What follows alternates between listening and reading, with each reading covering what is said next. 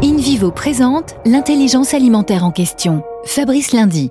Cordier, numéro 3 français de la viticulture, qui est la filiale vin de InVivo, ambitionne maintenant de devenir un acteur incontournable dans le monde. Philippe Levaux, vous en êtes le directeur général délégué. Vous venez en effet de lancer le plan Strat 20 2030. Exactement. On se projette euh, vers cette année 2030 euh, par l'international qui va être euh, un premier pilier important de notre développement et de notre stratégie. Ça passera par le développement de nos marques, Café de Paris, Mythique par exemple, la grande marque du Languedoc. Des destinations, les États-Unis, l'Allemagne, l'Angleterre, renforcer la Chine. Ce qu'on reconnaît euh, de Cordier, c'est la qualité euh, de ses produits au travers de cette politique RSE, hein. mais c'est aussi euh, la capacité qu'on a aujourd'hui de proposer l'ensemble des terroirs français, depuis Bordeaux en passant par Languedoc, jusqu'au Champagne. Et c'est ça qui fait notre différence et notre force. Merci Philippe Levaux.